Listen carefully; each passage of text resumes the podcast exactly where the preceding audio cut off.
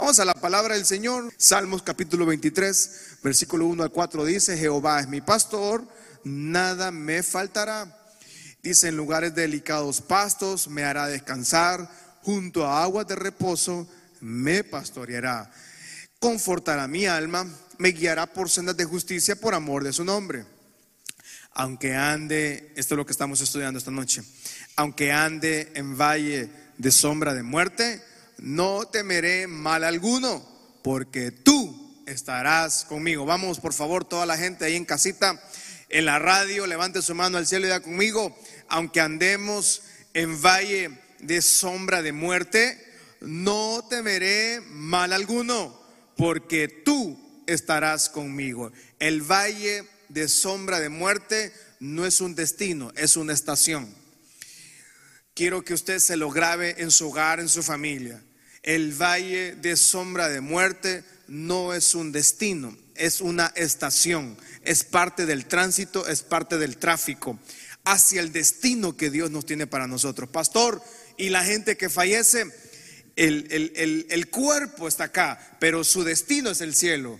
El cuerpo queda y volvemos a ser polvo. El día que usted y yo fallecemos, volvemos al polvo, somos tierra, volvemos a la tierra, pero nuestra alma entonces nosotros, nuestro destino no es la tierra. De hecho, la Biblia nos llama peregrinos y extranjeros, o sea, que estamos de pasadita en la tierra, estamos, estamos de pasada, unos años, unas décadas, lo que Dios disponga.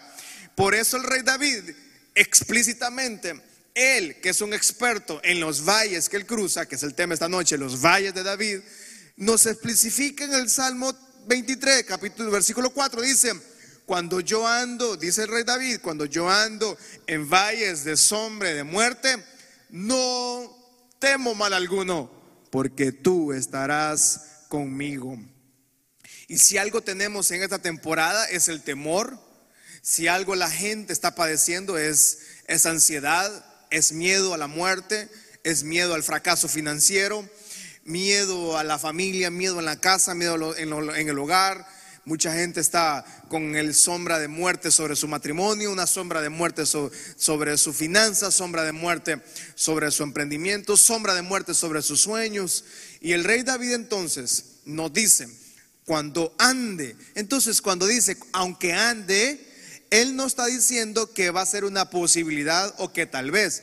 El rey David nos dice, es que todos nos toca pasar valle de sombra y de muerte. En algún momento de la vida a todos nos tocará cruzar ese valle terrible de sombra de muerte.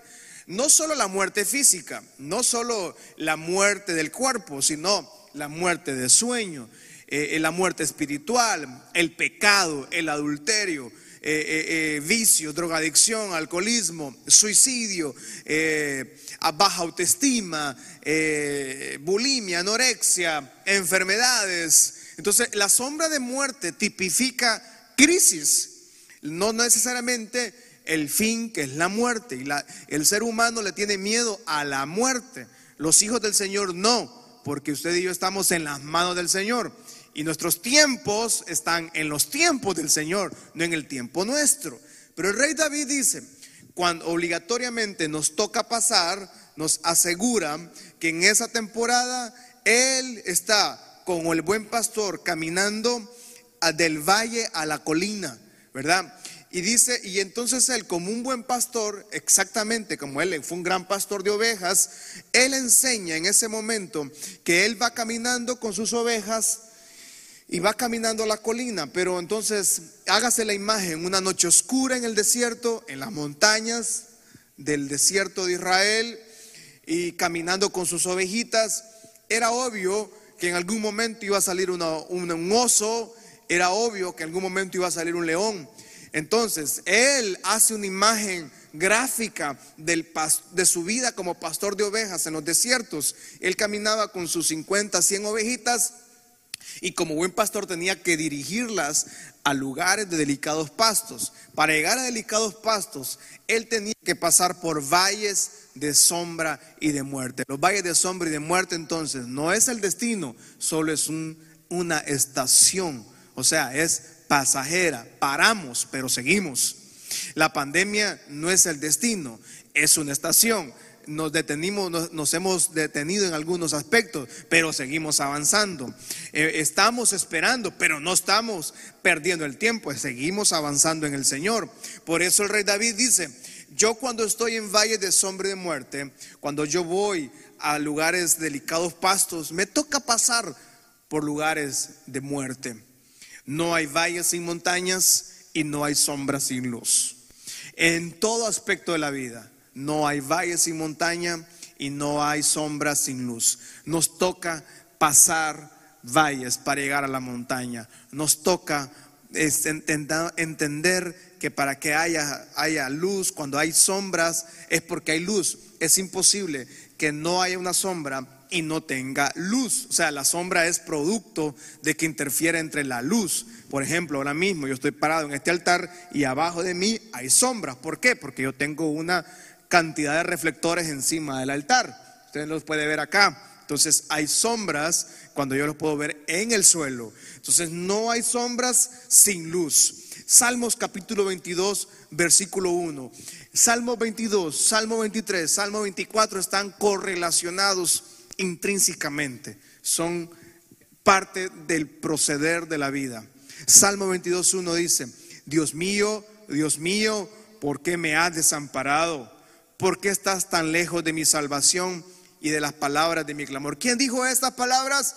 Jesucristo en la cruz del Calvario, en el monte Gólgota cuando Él está en la cruz del Calvario, Él lo menciona allá en el libro Mateo. Dice, Dios mío, Dios mío, ¿por qué me has desamparado? Entonces, Salmo 22 nos lleva del sufrimiento, nos lleva a ver las dificultades, nos lleva a ver la aflicción, la angustia, la, ansiedad, la incertidumbre y en algún momento esas palabras del Mesías, tal vez usted las ha mencionado, las hemos mencionado, Señor, ¿por qué me has desamparado? Y no es un reclamo al Señor, simplemente es una reflexión, Señor, siento que me has desamparado, pero Dios jamás desampara a sus hijos, porque había un destino que cumplir para Jesucristo como Mesías. Entonces el Salmo 22 es exactamente la crisis. De ahí pasamos al Salmo 23, vemos cómo Jehová es mi pastor.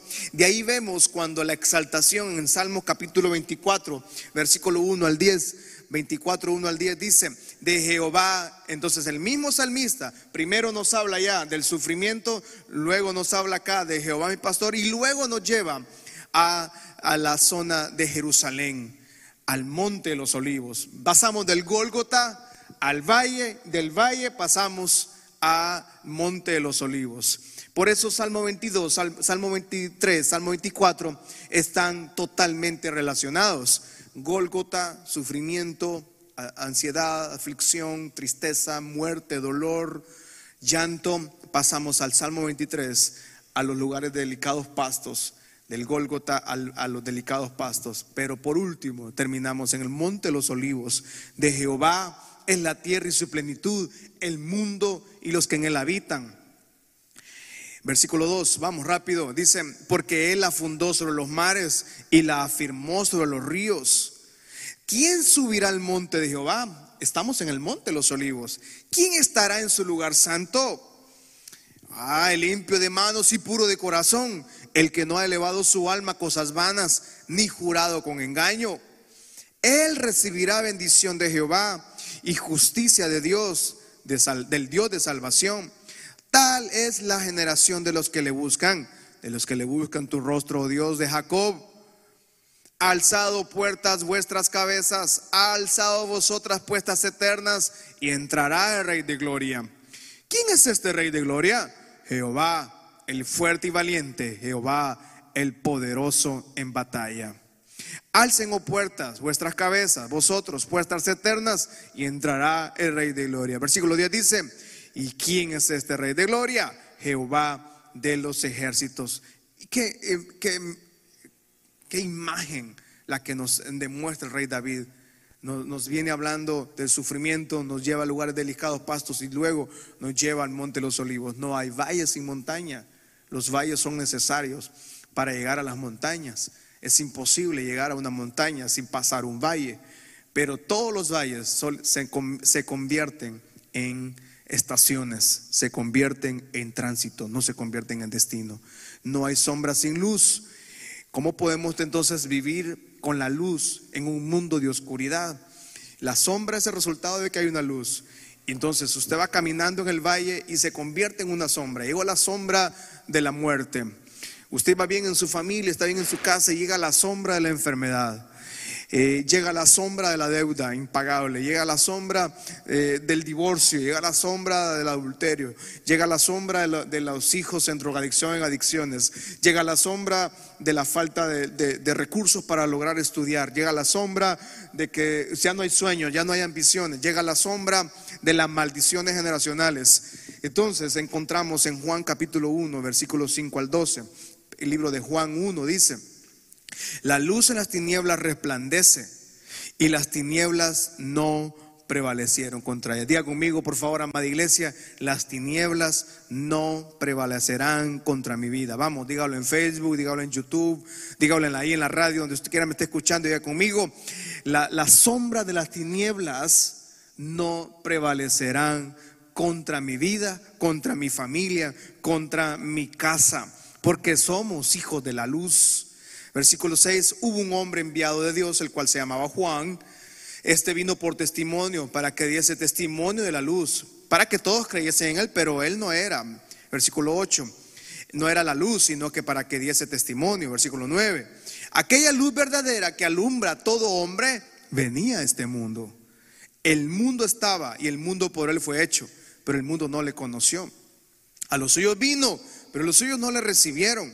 Mas a todos los que vamos, leámoslo todos, amada iglesia, ahí en casa. Vamos, más a todos los que le recibieron, los que creen en su nombre, les dio potestad de ser hechos hijos de Dios. O sea, una vez que venimos al Señor, somos hechos hijos de Dios. Juan el Bautista no era la luz, era el precursor del que era la luz, que era Jesús. Primera Tesalonicenses 5:5 dice, Primera Tesalonicenses 5:5, porque todos ustedes son hijos de luz e hijos del día, no somos de la noche ni de las tinieblas. Porque somos hijos de Dios, nos convertimos en hijos de la luz. Y donde resplandece el poder de Dios, es imposible que las tinieblas permanezcan. Por eso es importante, amada iglesia, que la oración suya diariamente es que la luz del Señor está sobre su familia, que el poder del Señor está sobre su familia, que la gloria del Señor está sobre su familia, sobre su hogar y que ninguna tiniebla, ninguna sombra de muerte tiene el poder de ingresar a su hogar. Tiene, yo no puedo evitar la sombra de muerte, yo no puedo evitar la sombra de la tragedia, yo no puedo evitar la sombra de la enfermedad sobre mi hogar. Es imposible, es, una sombra que llega sobre nuestros hogares. Es como que yo vaya bajo un árbol y, no, no, y evite la sombra. Es imposible que la evitemos.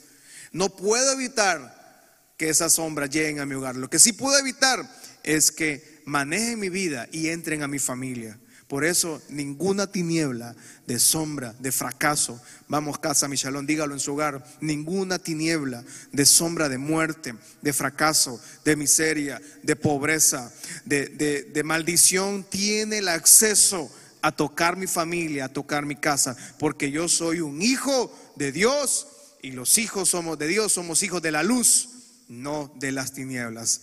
Y primera Samuel capítulo 19 eh, eh, literalmente nos enseña por qué David dice, yo anduve en muchos valles de sombra y de muerte. vamos a leer rápidamente los valles de David. Primera Samuel 19, 8 al 11.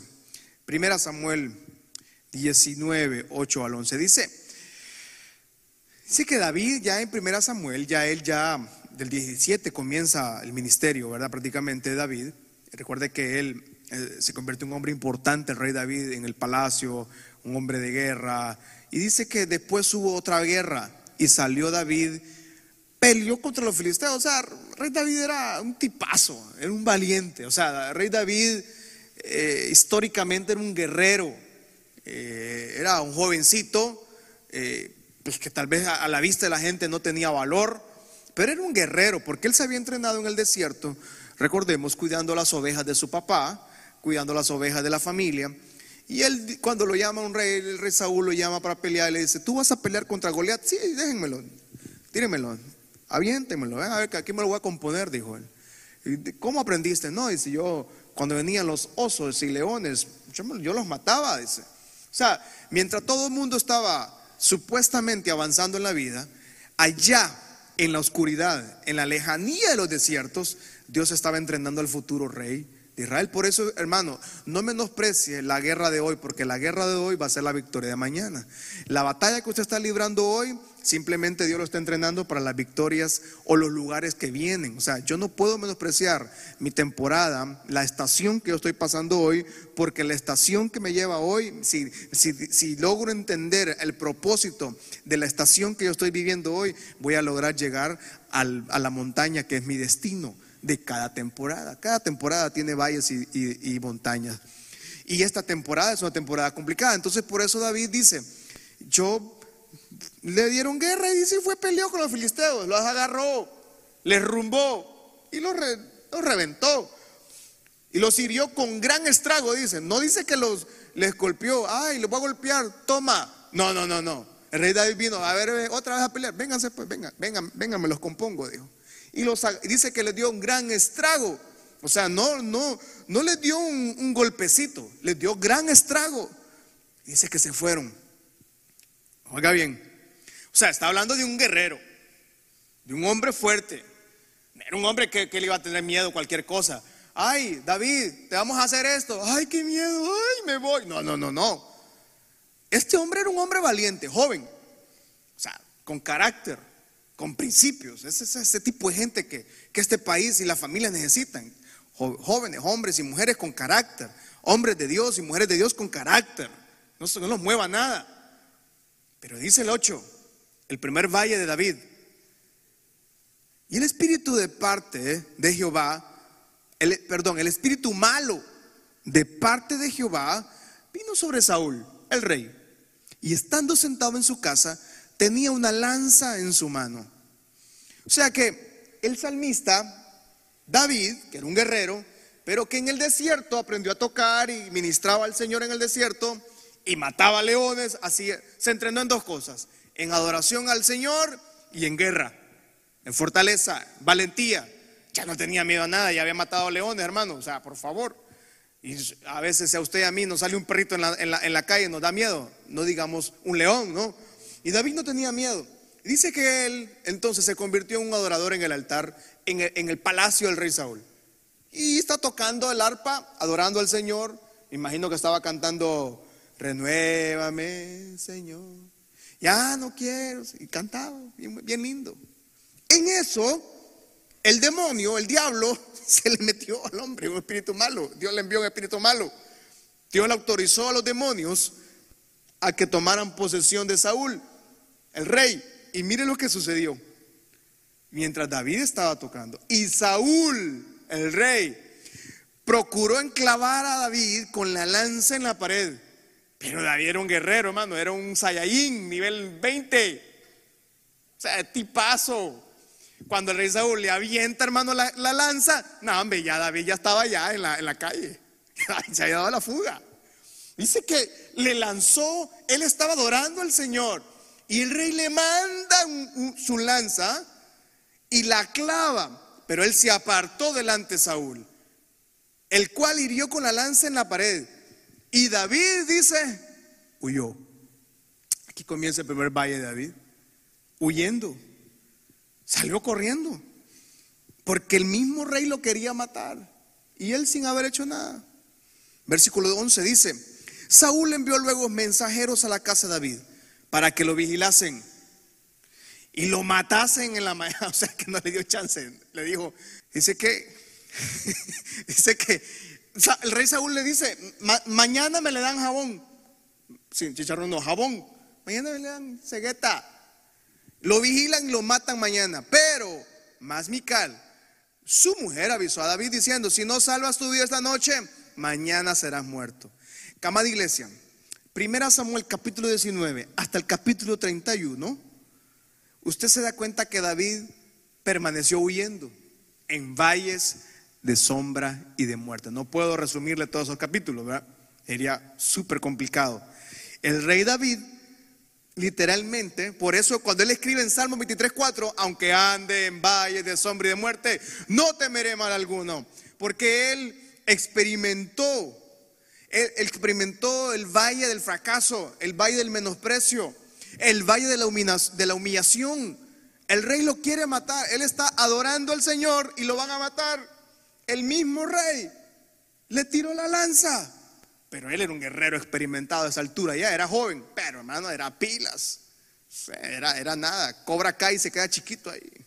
O sea, era bárbaro. Salió huyendo. Tuvo que huir para guardar, salvaguardar su vida. Tuvo que salir huyendo del palacio. Y hasta el capítulo 31, usted se da cuenta que el rey David tuvo que huir, huir y huir y huir. En el capítulo 31, el rey Saúl, el que lo quiso matar, Mire, mire, amada iglesia, escúcheme acá. Importante esto que voy a decir. No es que lo deseamos. Por eso, cuando alguien a usted le desea el mal, cuando alguien a usted critica y murmura, usted hermano, tranquilo, déjelo. Aunque ande en valles de sombra de crítica, déjelo. No temeré mal alguno. El rey Saúl terminó quitándose la vida en suicidio. Se suicidó. En el capítulo 31 usted lo encuentra. El rey Saúl se suicidó. Ese era el destino de él. El valle de sombra de David solo fue una estación y terminó siendo el rey de una nación. Primera Samuel capítulo 15, el segundo valle que, sufre él mismo. Dice, vino pues Samuel a Saúl y le dijo, yo he cumplido la palabra de Jehová. Versículo 14 dice, Samuel entonces dijo, el segundo valle que tiene, que tiene David es Absalón, su hijo. Su hijo mismo también quiere asesinarlo y el rey David le toca huir por su vida. Nuevamente él abandona el templo, él abandona todo en su casa, abandona todo en su hogar y termina huyendo por una causa que él no tenía culpa. Lastimosamente encontramos entonces en el rey David un hombre que tuvo que huir por su vida. Su propio, el rey mismo de él, lo quería asesinar. Unos años más tarde, muchos años después, encontramos a su hijo Absalón queriéndolo también matar. Y él se encuentra huyendo por la vida, él se encuentra huyendo por su vida, porque lo quería matar su propio hijo. Y ahí encontramos entonces como un rey, como un hombre, como el rey David, experimenta la sombra, el valle de sombra de muerte. Y vino el rey David hasta Bahurín, y aquí salía uno de la familia de la casa de Saúl, el cual se llamaba Simei, hijo de Gera, y salía maldiciendo. Versículo 6 dice, y arrojando piedras contra David. O sea, él cuando sale de Jerusalén huyendo, porque su hijo Absalón lo va a matar, él sale con sus amigos, sale con su equipo de trabajo, salen por las colinas. Cuando van por las colinas se encuentran un descendiente de Saúl y les comienza a insultar. Lo comenzó a insultar les, tiraba piedras y todo el pueblo y los hombres valientes estaban a la derecha. O sea, él iba con su ejército, pero este hombre era enemigo de David. Versículo 7 dice, y decía, fuera, fuera hombre sanguinario, perverso, insultando a David. Y Jehová te ha dado el pago de toda la sangre de Saúl en, en el lugar de la cual tú has reinado. Jehová entregó el reino a tu mano de tu hijo Absalón y ahora te sorprendió la maldad porque eres hombre sanguinario. Versículo 9, entonces Abisaí, hijo de Salvia, dijo al rey, ¿por qué maldice este perro muerto? Este, que era como, era como descendiente del apóstol Chago, ¿ah? ¿Por qué maldice este perro muerto al señor rey? Le dice, te ruego que me dejes pasar y le voy a quitar la cabeza. O sea, los... Pero mire la, mire la, la aplicación del rey David, un hombre adulto, maduro, centrado en los propósitos del Señor, tranquilo, no lo mueve el insulto, no lo mueve la crítica, no lo mueve la humillación. Ahora es un hombre adulto, dice, versículo 11. Yo, y dijo David, he aquí mi hijo ha salido, versículo 10, perdón, versículo 10 dice, y respondió, ¿qué tengo yo con ustedes, hijos de Sarbia? Si él así maldice es porque Jehová le ha dicho que me maldiga, le dice. ¿Quién pues le dirá, por qué lo haces así? Y dijo David a Abisaí, todos sus siervos, he aquí, mi hijo ha salido de mis entrañas, se acecha mi vida. ¿Cuánto más ahora un hijo de Benjamín? Déjalo, que maldiga, pues Jehová se lo ha dicho. Y el 12 es tremendo, el versículo 12. Tal vez, quizá, mirará Jehová mi aflicción y me dará Jehová por bien, Jehová bien por sus maldiciones de hoy. Pues no le tenga miedo a las maldiciones de la gente. David dice en otras palabras, yo estoy pasando la estación de las maldiciones. Yo estoy pasando la estación de la humillación. Déjelo. Tal vez Dios lo mandó a que me gritara. Dios lo mandó a que me tirara piedras. Tal vez Dios dice, por la aflicción que me vea y por las maldiciones que este hombre me está, diciendo, tal vez Dios mira mi aflicción, dice. O sea que el rey David entiende que él está pasando un valle de amenaza de muerte, de humillaciones, de tirándole piedras. Amada iglesia, cuando estemos pasando la estación del valle de sombra, no es un tiempo y mucha gente se detiene a peleas, mucha gente se detiene a defensa, mucha gente se detiene a estar en argumentos, en murmuraciones. La gente le fascina la murmuración, le fascina el argumento, le fascina esto, le fascina la pelea, la discusión, la disensión. Y el rey David nos enseña que él está pasando el valle en una estación, él no se está quedando estacionado. ¿Qué pasa con mucho cristiano? Mucho cristiano se quedó estacionado en el valle. Qué terrible es cuánto evangélico, cuánto joven que creció en la iglesia evangélica, cuánto hombre o mujer que creció en la iglesia evangélica se quedó en una estación de hace 25 años, se quedó en una estación de hace, de hace 20, 30 años. Qué terrible es que muchas personas repiten la estación de maldición de sus propios antepasados.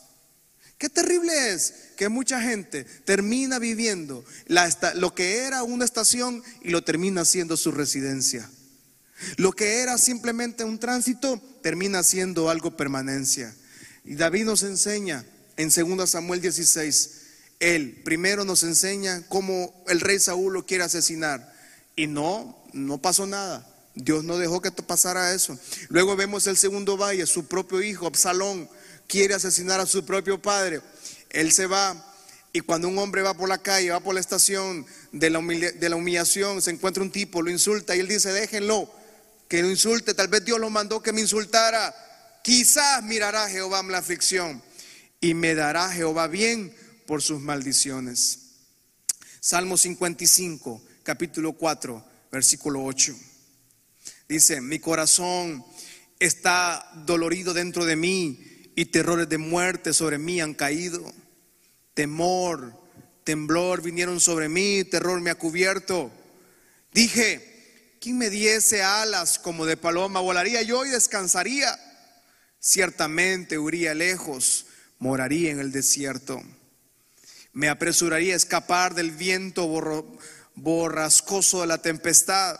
Salmos capítulo 3, versículo 1 al 6 dice, oh Jehová, cuánto se han multiplicado mis adversarios, muchos son los que se levantan contra mí, muchos son los que dicen de mí no hay salvación para él en Dios, mas tú Jehová eres escudo alrededor de mí, mi gloria, el que levanta mi cabeza. Por favor, amada iglesia, levante su mano ahí, vamos adorando al Señor, por favor.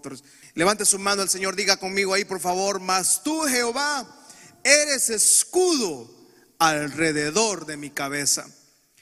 La sombra que usted reciba sea el escudo del Señor y no la sombra de muerte. Usted puede escoger esta tarde, esta noche, perdón. Usted puede escoger qué sombra quiere que habite en su casa. Usted puede escoger qué sombra quiere estar sobre su hogar, qué sombra quiere sobre sus hijos, qué sombra quiere sobre su matrimonio, qué sombra quiere.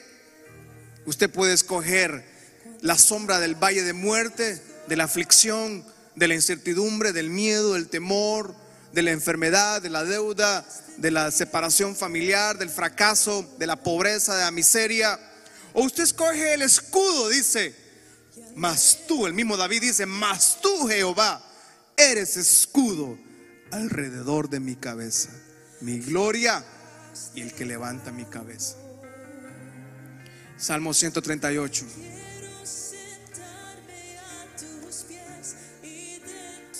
Vamos a leer Salmo 138, dice, te alabaré con todo mi corazón, delante de los dioses te cantaré salmos, me postraré ante, hacia tu santo templo y alabaré tu nombre por tu misericordia y tu fidelidad, porque has engrandecido tu nombre y tu palabra sobre todas las cosas. El día que clamé me respondiste, me fortaleciste con vigor en mi alma. Te alabarán, oh Jehová, todos los reyes de la tierra, porque han oído los dichos de tu boca. Y cantarán de los caminos de Jehová, porque la gloria de Jehová es grande. Porque Jehová es excelso y atiende al humilde, mas al altivo mira de lejos. Si anduviere yo en medio de la angustia, tú me vas a vivificar. Vamos, dígalo.